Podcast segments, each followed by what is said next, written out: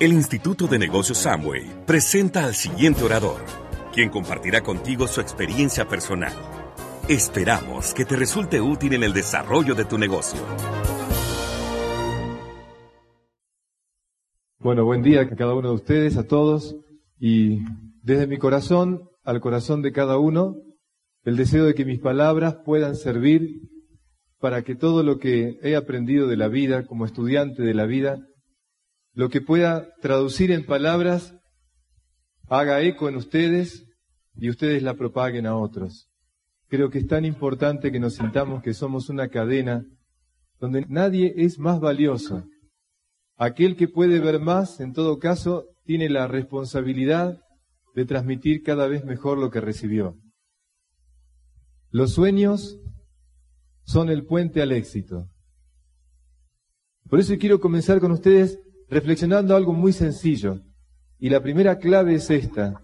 El ser humano se convierte en lo que sueña.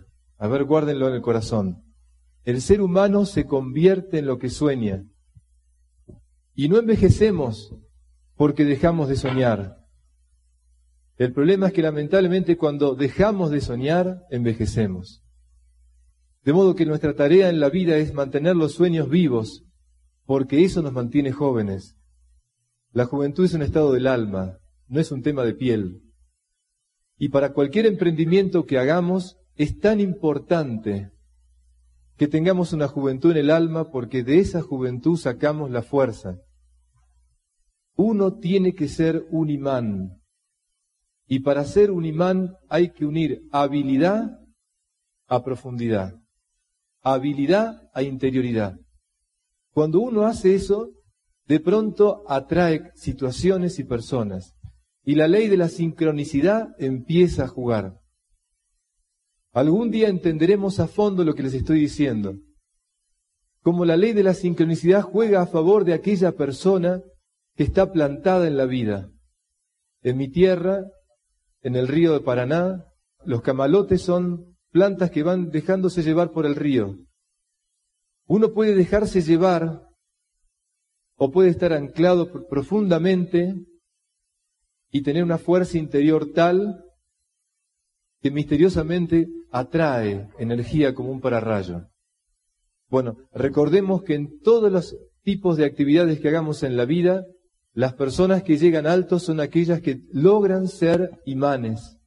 Y van a ver que no gastan energía, simplemente se reaniman permanentemente. Por eso sostienen la juventud. Cuando uno se está gastando es porque algo no está haciendo bien. Cuando uno está no trabajando, sino dando lo mejor de sí, de pronto, en vez de consumir mi energía, la estoy reactivando. Es así. La inyección de afecto, de calidez, de respeto, de profundidad y de poder dar lo mejor de mí y poder sentir el eco, eso hace que uno crezca interiormente. Y a cada uno de nosotros, en cualquier lugar que esté, esto es verdad. Cuando lo creemos y lo vivimos, realmente nuestra vida se transforma. Por eso, este tema de los miedos tiene que ver con los sueños. Por eso quiero empezar hoy relatándoles una pequeña historia, muy breve, que yo le pido a ustedes que la trasladen y la irradien a todos. Es simple y es profunda. Había una vez una persona que se acerca a tres albañiles que estaban trabajando. Y va al primero y le pregunta, ¿qué está haciendo? Y el primero le contesta malhumorado, cansado, como con, un día de trabajo que estaba sintiendo que ya le pesaba, queriendo ganar el jornal e irse a la casa ya de una vez para todas, de por todas, y de pronto viene un hombre a preguntarle una bobada, una cosa obvia. Y este hombre lo mira y le dice, ¿no se da cuenta? Estoy poniendo un ladrillo sobre otro, mire, con una actitud despectiva. Bien, va al segundo, que está haciendo lo mismo que el primero, y le pregunta, ¿qué está haciendo? Y el segundo le dice, con indiferencia, dice, estoy levantando una pared. Y va al tercero y lo encuentra cantando. Lo encuentra con un entusiasmo que le asombra. Más aún, este hombre se limpia las manos para saludarlo y decirle el nombre. Y él se queda medio extraño. Y le pregunta también, ¿qué está haciendo? Y el tercero le contesta, estoy edificando una escuela. y cada día veo la escuela terminada y sueño con la escuela terminada. Algún día ahí mis hijos y los hijos de muchas personas podrán estar allí, cosa que yo no pude, y siento que soy parte de un sueño. Por eso cada día que vengo a trabajar doy gracias a Dios y canto con alegría pensando en que con mi alegría también queda en la piedra y en los ladrillos. El tercero hacía lo mismo que los otros dos, pero el tercero sabía lo que hacía, tenía claro el sentido de lo que hacía, y esa claridad de sentido, de tener una misión clara en la vida, de tener un sueño, lo sostenía con alegría. Él no estaba trabajando, estaba soñando. En la vida hay dos tipos de personas, los que edifican o los que ponen piedras, ¿me entienden? Hay gente que vive poniendo ladrillos y otros edifican. Que mi persona y las de ustedes, todos juntos aprendamos a edificar. Y para edificar lo que se requiere justamente es sostener un sueño interior. Y con eso la alegría y el entusiasmo se mantienen. Necesitamos personas que edifiquen. Fíjense, esta actitud de edificar es casi una actitud heroica. El héroe antiguo era el que enfrentaba con coraje la muerte. El héroe actual es el que asume con coraje la vida. Asumir con coraje la vida es un heroísmo, porque en el mundo que vivimos, para ser así, hay que ir contra la corriente. Y ya Confucio decía esta frase, únicamente los peces muertos van a favor de la corriente. A los que nos gusta la pesca lo entendemos bien. Únicamente los peces muertos van a favor de la corriente. Toda persona viva internamente va en contra de la corriente. Ser un héroe actual es asumir la vida con esta disponibilidad de la que estoy hablándoles. Por eso, esta disponibilidad esta actitud interior de mirar la vida, eso es lo que hoy quiero que hablemos. Porque la manera de ir superando los miedos y transformándolos de enemigos en maestros es un arte que se logra cuando hay una disponibilidad en el alma. Y eso es la sabiduría. La sabiduría es una disponibilidad interior, no es un tema de instrucción mental.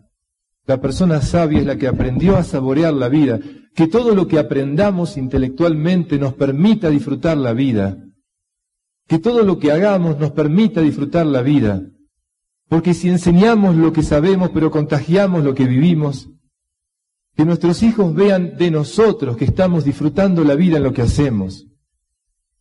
Entonces no van a hacer lo mismo que nosotros, no van a hacer lo mismo que nosotros, pero van a entender que lo esencial en la vida es esta actitud de disfrutarlo. Entonces, desde este lugar, desde esta actitud y de esta disponibilidad, tenemos que entender bien qué significa esta sabiduría, este honrar la vida, con el cual los miedos se van ahuyentando solos. En esta disponibilidad es muy importante que entendamos este pensamiento. Las cosas no son como las vemos, las vemos como somos. Una persona pesimista siempre ve el lado vacío del vaso. Una persona optimista siempre ve el lado lleno del vaso. La persona superficial ve la superficie de las cosas. La persona profunda ve la profundidad de las cosas. Una persona materialista solamente ve cosas. El arte de vivir está en la mirada. El arte de vivir está en cómo miro mi negocio también. Si yo veo esto como algo puramente cuantitativo, no es el lugar que tienen que estar. Si ustedes como yo empezamos, yo de mi lado recién llegado, ¿no? Empiezo a percibir que lo que los anima no es un sentido puramente cuantitativo, sino que hay una atención a la calidad de vida propia y a mejorar la calidad de vida de las personas que están a nuestro alrededor. Entonces uno cuando tiene esa mirada cualitativa de la vida, es totalmente distinta a lo anterior. Cuando uno tiene esa mirada cualitativa, le importa el ser, no solo el hacer. Y por eso el tener está en función del ser. Esa mirada cualitativa es la que tenemos que desarrollar cada uno en esta artesanía de vivir. Y por eso, cuando pensamos así, cuando desarrollamos esta actitud, nos damos cuenta que no tenemos que esperar que lo que está afuera cambie. No tenemos que estar pensando en el afuera, sino en cómo estoy mirando mi realidad. El arte de vivir es el arte de mirar. El arte de vivir tiene que ver con esta actitud de tratar de transformar en mí lo que yo quiero que ocurra afuera. Seamos nosotros el cambio que esperamos que ocurra en la realidad. Porque si empiezo a generar en mí ese cambio, ya está el cambio en la realidad. Por eso, más vale encender una vela que maldecir la oscuridad. Necesitamos personas que se dejen de quejar de la oscuridad que hay y que empecemos todos, cada uno en su lugar, a encender velas. En la medida en que cada uno encendamos velas en lo que hacemos, iluminaremos el mundo. Yo creo eso, yo sueño eso. Mi sueño es ese, que se despierte la conciencia de los seres humanos en todo lo que les estoy mostrando. Que esto sea verdad para mí, para mis hijos, para todos los que nos rodean. Eso sueño, ese es mi sueño, para eso pongo mi vida, para que despierte la conciencia de que la calidad es más importante que la cantidad y que la cantidad está en función de la calidad para entender que la unidad y que el todo es más importante que la parte, y que cada parte lo somos en, función de un todo, que el bien común es más importante que el beneficio personal, que en la medida en que yo me beneficio pensando en el bien común, ese beneficio mío afecta a todos para bien. Si yo solo miro mi beneficio, seguro que daño a cualquiera que está alrededor. Yo creo que los cambios que están esperando la humanidad, que van a llegar, van a empezar por acá, por esto que estamos haciendo. Porque hombres y mujeres se reúnen para lograr vivir en ellos un cambio que esperan afuera. No nos preocupemos por ser personas exitosas. Preocupémonos por ser personas valiosas. Lo demás vendrá naturalmente, se los aseguro con el corazón. A la edad que tengo, lo he aprendido con todo mi ser. La persona valiosa atrae, atrae en el universo, atrae fuerzas. Y podrá tardar más o menos, pero llega el momento en que su fuerza va a expandirse. No pensemos apegados a las ilusiones, como decíamos ayer, que las cosas van a ser en el tiempo y el modo que yo quiera. Dejemos que la vida se encargue de eso. No nos corresponde, no somos dueños del tiempo. Pero sí yo soy dueño de la actitud que tengo hoy cuando me levanto. He notado esto. Cuando veo a gente, a gente grande, como en la India se llaman Mahatma, gente grandes, almas grandes. Cuando veo personas con almas grandes, siempre encuentro dos claves fundamentales. La primera es la humildad. La humildad es la llave maestra de cualquier cosa que hagamos. Y la humildad también destruye los miedos. Porque la persona humilde no se, no se la cree. Y no va con temeridad ante la vida. La persona humilde sabe lo que puede y lo que no puede. Y como sabe lo que puede, afianza lo que puede, se pone firme en lo que puede porque desde ahí puede transformar la realidad. No, no se ilusiona con lo que no puede. Entonces, desde esta actitud interior, desde la humildad, uno puede construir el paraíso. Las llaves del paraíso empiezan por la humildad. Y la segunda actitud, la segunda actitud que va a ser la clave para toda esta disponibilidad del alma que les hablo, es agradecer. Les dejo un solo secreto, un solo secreto que he aprendido en mi vida todas las mañanas, desde un lugar interior, no desde la voz o desde la mente, sino desde el corazón, desde el centro de aquí. Todas las mañanas cuando empecemos a salirnos del sopor del sueño, en el baño o abriendo una ventana o en el momento que sintamos, respiremos hondo y digamos gracias. Pero un gracias a la vida, pero de un lado interior donde todas mis células, todas mis células se llenan de esa palabra gracias.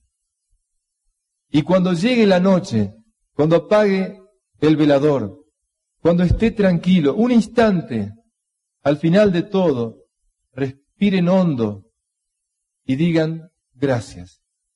Y entremos en el sueño, entremos en el sueño con esa palabra. Es como la sábana que nos tapa. Y yo les aseguro, con todo, con todo respeto, respetando cualquier camino cualquiera tenga, esto es la llave maestra para un cambio cualitativo de la vida. Después digan gracias todas las veces que quieran, pero esos dos momentos, si se hacen carne en ustedes, van a ver cómo irradiamos algo distinto.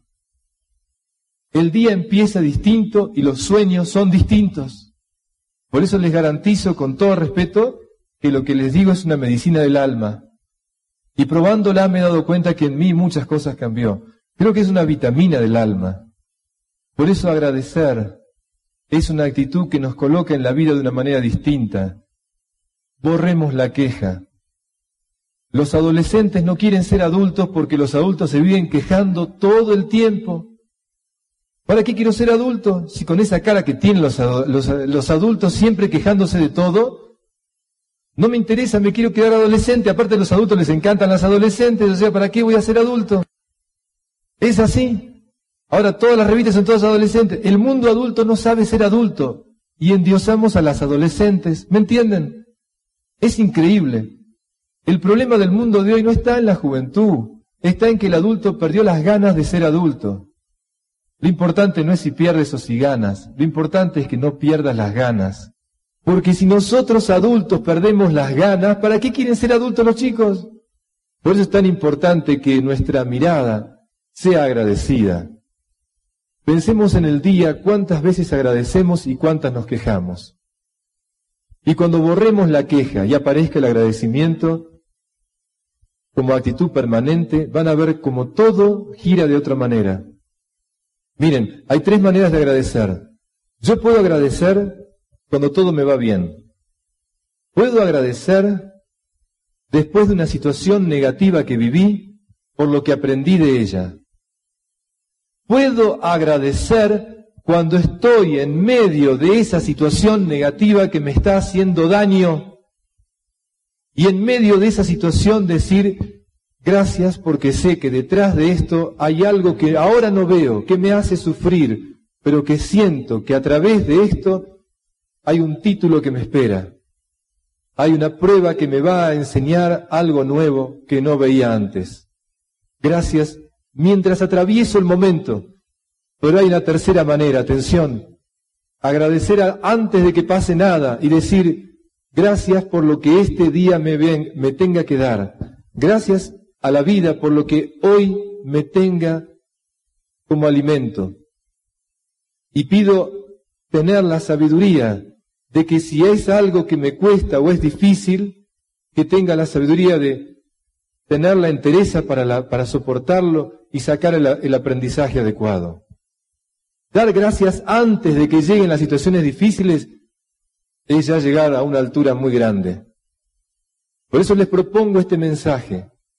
Agradezcamos anticipadamente las situaciones y en ese gracias de la mañana preparo mi ser interior para todo lo que ocurra. Entonces van a ver que los miedos no me atrapan porque mi corazón está bien dispuesto sintiendo que el bien siempre triunfa. El miedo me hace pensar que el mal tiene tanta energía como el bien y no es así. El mal es la sombra de la luz lo que hay es luz. Entonces, desde ese lugar interior, la actitud de agradecer va fortaleciendo en nosotros una energía que a la larga ahuyenta miedos. Entonces sí, recordemos esto, el presente, todo presente, es un regalo. El presente es un regalo. Por eso cuando uno hace un regalo, hace un presente. Entonces les he dado ya algunos secretos. Todo lo que les voy diciendo se cierra con un tercer secreto antes de hablar de los de cómo vencer los miedos directamente. El tercer secreto tiene que ver con escuchar. Con todos mis estudios de filosofía, de teología, etcétera, etcétera, antropología, etcétera, me he dado cuenta, me he dado cuenta que en esta artesanía de vivir, el secreto de la felicidad matrimonial, el secreto de formar a nuestros hijos, el secreto de lograr abrir negocios nuevos, todo el secreto está en saber escuchar. Guardemos esto. Dialogar no es hablar. Miren bien, dialogar es hacer sentir al otro escuchado. Cuando dos personas se sienten escuchados es que hubo diálogo. El diálogo es lograr que cada parte se sienta escuchado. Atención, yo puedo hablar mucho y el otro puede estar en otra cosa. Yo puedo hacer que lo escucho, pero no se siente escuchado. Yo lo escuché, no, pero no lo, hice sentir escuchado. Atención. La calidad de la vida matrimonial, miren, con todo, con todo lo que he aprendido, está ahí. Si yo miro los ojos al otro y lo, y, y lo hago sentir escuchado, porque mi actitud es de una atención profunda, esa persona se siente bien.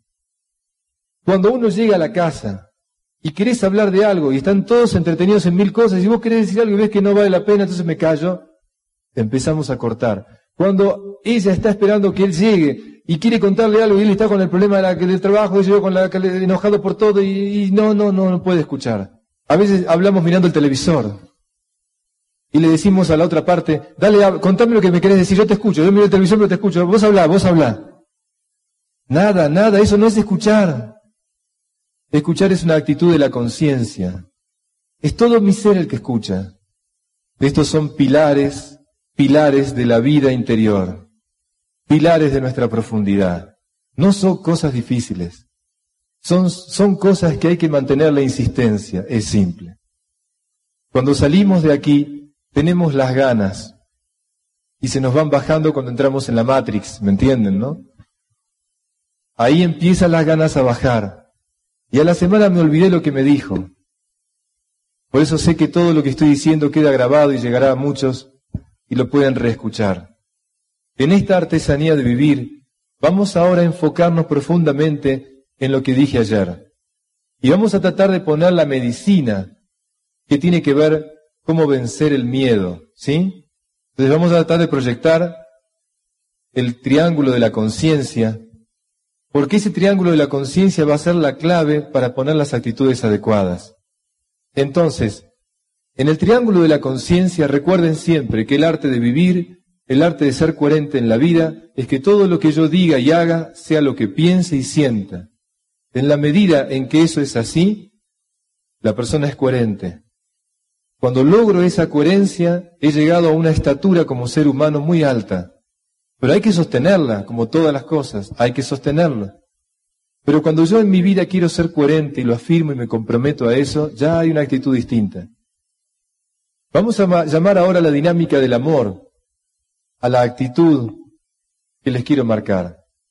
Si la dinámica del miedo fue todo lo que ayer les dije, donde hay un miedo, tres máscaras y nueve manifestaciones de esa máscara, ¿se acuerdan? Un miedo único que es el miedo a perder. Tres máscaras, la rigidez en el pensar, el apego en el corazón y la desconfianza de uno mismo en la, en la, expresión. Ahora a esas tres máscaras vamos a oponerle tres actitudes que tienen que ver con el amor. Recuerden siempre que lo opuesto al miedo es el amor. Por eso cuando instalo todo lo que dije antes, todo lo que dije, tiene que ver con esta palabra tan hermosa y sagrada que es amar. Y entonces desde ese lugar vamos a ver cuáles son las actitudes que cuando uno instala esto, brotan naturalmente, les diría brotan naturalmente. En el área del pensamiento, la clave es la flexibilidad. Miren bien, lo que, lo que destruye la rigidez es la flexibilidad. Cuando un árbol es rígido, una tormenta lo quiebra. Pero cuando un árbol tiene una, una caña puede moverse con esa flexibilidad. En la vida hay que ser cañas, no árboles duros. Tener esa flexibilidad para poder moverse frente a los enfrentamientos de la vida. Si me quiero poner a la vida lo que me presenta y quiero ponerme duro, me quiebra. Por eso las artes marciales van a ver que las personas se mueven y los golpes siguen y aprovechan, el, es, una, es una capacidad de moverse. Cuando llega una situación negativa y le pongo el pecho mal y me enfrento, seguramente que voy a quedar sufriendo. Tengo que dejar que pase la, la negatividad, tengo que dejarla pasar. Y cuando la dejo pasar, puedo tener en mí una seguridad que dejo que esto ya se va a correr solo. Por eso entonces la flexibilidad es parte de la dinámica del amor. Cada uno mida hasta dónde es rígido y hasta dónde es flexible. Cuidado que flexibilidad no significa con consentir cualquier cosa. Flexibilidad supone el, arte de no enfrentar las negatividades con una energía terrible. Simplemente dejar pasar. Porque esa efervescencia del problema seguro que va a bajar. Y cuando bajó la efervescencia, ahí puedo yo poner la fuerza. Cuando me engancho, como decimos en Argentina, yo me engancho con los problemas y me meto en el problema, ya no tengo energía porque la estoy perdiendo. Si me corro del problema y me mantengo en un centro interior, esa flexibilidad me va a permitir tener fuerza para responder a los problemas. Esto en el área de la mente. Entonces cuando pasa algo, un secreto, uno tiene que respirar y tratar de colocarse en su interior, no en el problema, en el interior. Y cuando uno logra esa respiración consciente, con esa centralidad, vamos a ver que somos mucho menos susceptibles y vamos a ver que nos enganchamos mucho menos con el problema. La segunda actitud en el área del corazón es el desapego. El desapego, atención con esto, ¿eh? Desapegarse no es no tener, ojo por favor. El arte de vivir no es no tener, sino saber tener. Una persona puede tener mucho y ser desapegada. Hay gente que tiene poco y es avara, ¿me entienden? No es un tema de cantidad, es un tema de actitud. El desapego es una actitud. Por lo tanto, uno puede tener mucho y tener un desapego. Y me he dado cuenta, me he dado cuenta que he visto en gente realmente con mucho dinero a veces, una generosidad tremenda que no he encontrado en gente que teniendo menos podrían hacer algún acto generoso en su vida. Cuidado, no es no tener, es saber tener. Y no olvidar nunca esta frase que va a cambiar nuestra vida. La saben igual que yo, pero la repito para que quede hoy clara. La persona más rica no es la que más tiene, sino la que menos necesita. Esto guardémoslo en un lugar del corazón. Porque yo para estar bien necesito muchas cosas, estoy apegado a algo. La persona más rica no es la que más tiene, sino la que menos necesita. Entonces, bienvenido lo que tengo. Y si tengo de más de lo que necesito, será para compartirlo, para darlo, para el bien de muchos. Ojalá que todos tengamos más de lo que necesitamos, porque seguro ese más le va a beneficiar a otros. La persona más rica no es la que más tiene, sino la que menos necesita. Entonces revisemos nuestras necesidades. En mi patria, durante el año 2001 y 2002, hubo un huracán. ¿Se acuerdan del viento y el fuego? Hubo un huracán terrible. La economía del país cayó, una pobreza que creció, un drama de mostrar al exterior la incapacidad de gobernarnos como nación, terrible, terrible.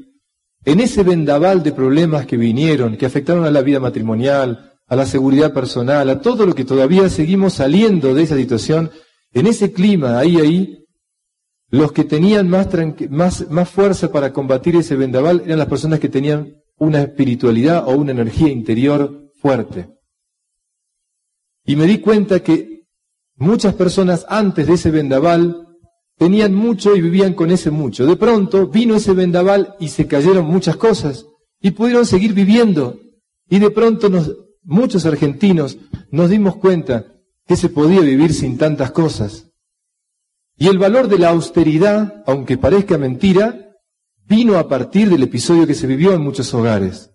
Porque ya empezaron a vivir, dejar de vivir dependiendo sosteniendo cosas. Y la austeridad empezó a crecer y muchos hogares empezaron a tener la tranquilidad de que sin eso tanto que tenían podían sostenerse bien. Eso es el desapego. Cada uno tiene que evaluar en su corazón cuánto apego o desapego tienen las cosas. Y lo tercero, en el área de la expresión, es la confianza en uno mismo. Por favor, recordemos esto. nosotros mandamos a nuestros hijos a los colegios para que les den instrucción, también para que ayuden a formar la conciencia, pero esa es tarea prioritaria nuestra. ¿Cuál es la clave fundamental de nuestra familia? Atención con esto, ¿eh? Trabajar la autoestima de nuestros hijos. Por favor. Ya los jóvenes tienen poco entusiasmo de empezar la vida adulta porque hay tanta negatividad. En España le llaman a los chicos jóvenes los pasotas, a los adolescentes. Y esto es porque cuando van a preguntarles algo, ellos dicen, yo paso, yo paso, yo paso. O sea, no me meto, ¿entienden? Y hay una actitud de apatía, por lo menos en la juventud de mi patria, hay mucha apatía, mucha apatía, de ganas de, llegan a, a terminar la secundaria, que no me acuerdo que es el preparatorio, acá no me acuerdo cómo se llama, pero terminado ahí los 17 años, vos ves que no hay un ánimo de vamos todavía, no. Hay una sensación de que tienen que empezar a estudiar y, y a trabajar y no hay ganas. Y esta apatía demuestra justamente que algo se perdió, un entusiasmo interior. Pero ese entusiasmo tiene que ver con una autoestima que tenemos que afirmar. Por eso nosotros si tenemos una autoestima sana, no digo inflada, dije sana. Si tengo una autoestima sana y sé que yo sé lo que puedo y lo que quiero, y eso creo que lo puedo lograr, desde esa autoestima me manejo en la vida, les contagio eso a mis hijos. Pero los hogares son lugares donde se forma la autoestima. Por eso lo peor que puede haber entre un hombre y una mujer en una casa es la ironía, es la descalificación delante de los demás, es la crítica. Cuidado, mucho cuidado en ese matrimonio cuando entre sí delante de los chicos hacemos eso. La ironía es un veneno del alma. Y no me acuerdo si los dije antes, pero se los digo ahora. La palabra apuro es otro veneno. La palabra apuro etimológicamente significa sin pureza. El prefijo a es carencia. Apuro, sin pureza. Una persona que vive apurada se enferma. Una sociedad apurada intoxica. Entonces, la autoestima personal nos permite tener adentro una fuerza interior que frente a los problemas de la vida no me la van a quitar. Yo debo defender la alegría, como dice Serrat, y debo defender mi autoestima, o sea, yo valgo, porque todo lo que nos rodea nos muestra, nos muestra todo distinto. Guárdense esta frase que concentro todo este tema que les quise decir. Gozamos poco por lo mucho que tenemos y sufrimos mucho por lo poco que nos falta. Piénsenlo. La sociedad que nos rodea, este mundo de consumo, siempre nos muestra lo que nos falta. El arte de vivir es disfrutar lo que tengo. Y si cada uno ha llegado a un a un escalón en este negocio que cada uno está viviendo, cada escalón disfrútenlo. Cada escalón den gracias. Cada escalón hagan sentir al otro que están bien. Cuidado con la ansiedad, cuidado con el apuro y cuidado con venirse abajo ante la primera dificultad. Porque esos venenos van a no permitir sostener lo que llegué ni avanzar más. Nada, llegué, disfruto, estoy bien. Sueño, sí, sueño como el albañil con la escuela. Sueño llegar a poder ser cada uno una jerarquía mayor. Sueño con eso, claro que sí, pero lo sueño disfrutando lo que soy. No viviendo con ansiedad y esperando ser lo que todavía no soy. No, primero llegué acá, miren qué bien estoy acá. Es mi presente el que disfruto y ahí espero lo que sigue. Y le pido al universo que atraiga las corrientes para que la sincronicidad se dé. Decía Pablo Coelho en El alquimista, cuando una persona se dispone a seguir su historia personal, el universo conspira a su favor. Es así, miren, no son palabras, es vida. Lo que pasa es que eso no se enseña en las revistas, ni siquiera en los colegios. En mi tierra hay lo que se llaman barrios cerrados. Aquí se llaman condominios o conjuntos cerrados. Allí son casas con jardines lindos, donde muchas familias se agrupan con un lugar de vigilancia que para entrar a esos barrios uno tiene que llegar. Esos puestos de vigilancia que están en todos los countries, como se llaman allá en mi tierra, o barrios cerrados, ese puesto de vigilancia que está allí me he dado cuenta, después de todos mis estudios, que el cartel, el cartel que está a la entrada de estos barrios, atención, ¿eh? el cartel que está a la entrada dice todo el secreto en el arte de vivir, atención, todo el secreto está concentrado en el cartel de la entrada. Y cuando uno llega de noche a esos lugares con su auto, pone el auto en la entrada, aparece el puesto de vigilancia y uno lee en el cartel lo siguiente, pero acuérdense y compártanlo, ¿eh? porque lo que les digo es la concentración de todo lo que les pueda decir. Miren bien, el cartel dice así, primero, apague las luces exteriores, encienda las interiores, haga la analogía, ¿eh? Apague las luces exteriores, encienda las interiores, apague el motor e identifíquese. ¿Qué tal? Está todo ahí, está todo. Y cuando uno llega a un country lo que tiene que hacer es tres, le van a preguntar tres cosas cuando tiene que identificarse. Y ahora les voy a decir todo el, contenido que tiene. Miren bien, ¿qué tres cosas tenés que decir cuando llegás? Primero, ¿quién sos? ¿Quién soy? ¿Para qué estoy? ¿Y a dónde voy? ¿Qué tal? Apague las luces exteriores. Cuidado con vivir siempre para afuera. Apaguemos el exterior encendamos el interior, apaguemos el motor de vez en cuando, ¿entienden? Y que cada uno pueda decirse a sí mismo y algún día poder decirle al otro, ¿quién soy? ¿Para qué estoy?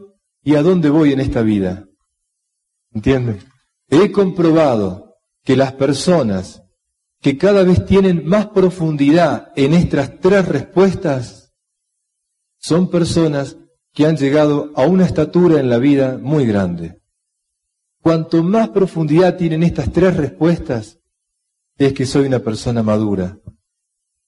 La madurez está en la, respuesta que yo dé a estas tres cosas. Todo lo que estudiemos, todo lo que vivamos, que me sirva, que nos sirva para que tengamos más claridad en quién soy, ¿Para qué estoy en esta vida? ¿Cuál es mi misión en esta vida? ¿Cuál es el sentido de mi vida? ¿Y a dónde voy? ¿Cuál es mi sueño? ¿Cuál es mi visión y mi sueño?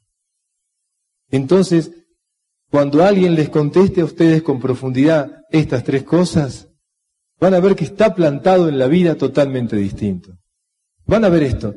Todos los que están presentes, si nos llegamos a ver un tiempo más adelante, habrán crecido en los negocios y todos, pero cuando lo mire a los ojos a algunos de ustedes, me daré cuenta qué estatura interior crecieron si tienen más profundidad en estas respuestas. Entonces, bendito sea todo lo que están haciendo, bendito sea, si sirve para que estas tres preguntas se vayan respondiendo más profundamente. No se responden de una vez, siempre hay que volver a preguntarlas y siempre hay que volver a profundizarlas. Eso es lo bueno. Y cuando tenga más edad, voy a darle otra profundidad mayor.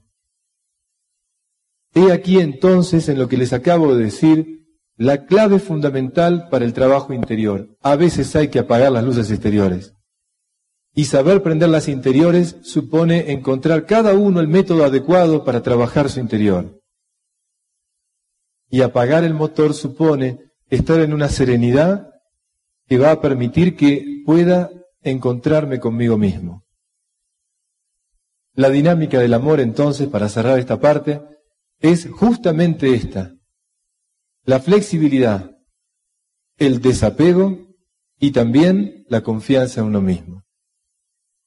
Quiero ir cerrándoles lo que voy a decirles con algo que me hizo acercar una mamá que tenía síndrome de Down su nena y esto hace tiempo que me lo dio y a partir de que me dio esto, empecé a participar de grupos de padres y madres con niños con síndrome de Down, dando lo mejor de mí para tratar de que en el momento inicial, cuando llega la desesperación inicial, no les falte la fuerza de sostenerse.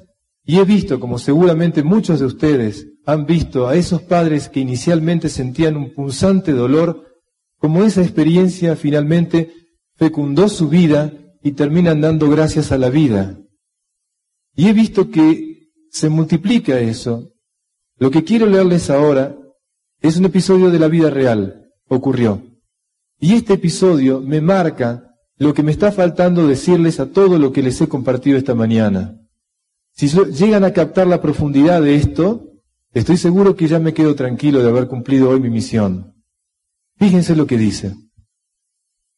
Hace algunos años atrás, en las Olimpiadas Especiales de Seattle, nueve participantes, todos con alguna deficiencia mental o física, se alineaban en el punto de largada de una carrera de 100 metros llanos. Al recibir la señal, todos partieron con la voluntad de dar lo mejor de sí, terminar la carrera y, si era posible, ganar. Todos, con excepción de uno, que tropezó al salir en el asfalto, cayó rodando y comenzó a llorar. Los otros ocho oyeron el llanto, disminuyeron el paso y miraron para atrás. Entonces ocurrió lo siguiente. Se dieron vuelta y volvieron al punto inicial. Todos ellos. Una de las niñas que padece el síndrome de Down se arrodilló, le dio un beso al muchachito caído y le dijo, vamos, ahora te vas a sanar. Y los nueve, todos juntos, se abrazaron y caminaron juntos hacia la línea de llegada. El estadio entero se levantó y los aplausos duraron muchos minutos. Y las personas que estaban allí en aquel día continúan repitiendo esta historia hasta el día de hoy. Me voy a despedir con estas palabras finales y quiero despedirme de una manera distinta. He tratado de decirles hoy cosas que quiero para mi vida, para mis hijos. He aprendido que cuando me despida de esta vida, no deseo que mis hijos me recuerden por lo que les di, ni me recuerden por lo perfecto que pude ser. Solamente quiero que me recuerden porque cada vez que me, me caí, me levanté. Y me caí muchas veces. Y siento que cuando, cuando me levanto de alguna caída, como he vivido, desde ese lugar los puedo acompañar a ellos cuando se caigan. No les enseño que sean perfectos. Les enseño que se levanten siempre. No puedo evitarle las caídas, pero puedo estar al lado para acompañarlos. Algún día no estaré más, pero me recordarán de las veces que yo me levanté. Esto es lo que, lo que siento para mi vida. Y esto es lo mejor que puedo darles a mis hijos. Por eso si, si todos los presentes comparten conmigo este sueño de que mientras estemos en esta vida, que nos ocasione miedos que nos traben, porque siempre adentro nuestro está el deseo de mostrarles a ellos que podemos, que cada uno puede. Todo lo que hoy les dije es honrar la vida. Todo lo que hoy les dije es honrar la vida. El Instituto de Negocios Samway agradece tu atención. Esperamos que esta presentación te ayude a lograr el éxito que soñaste.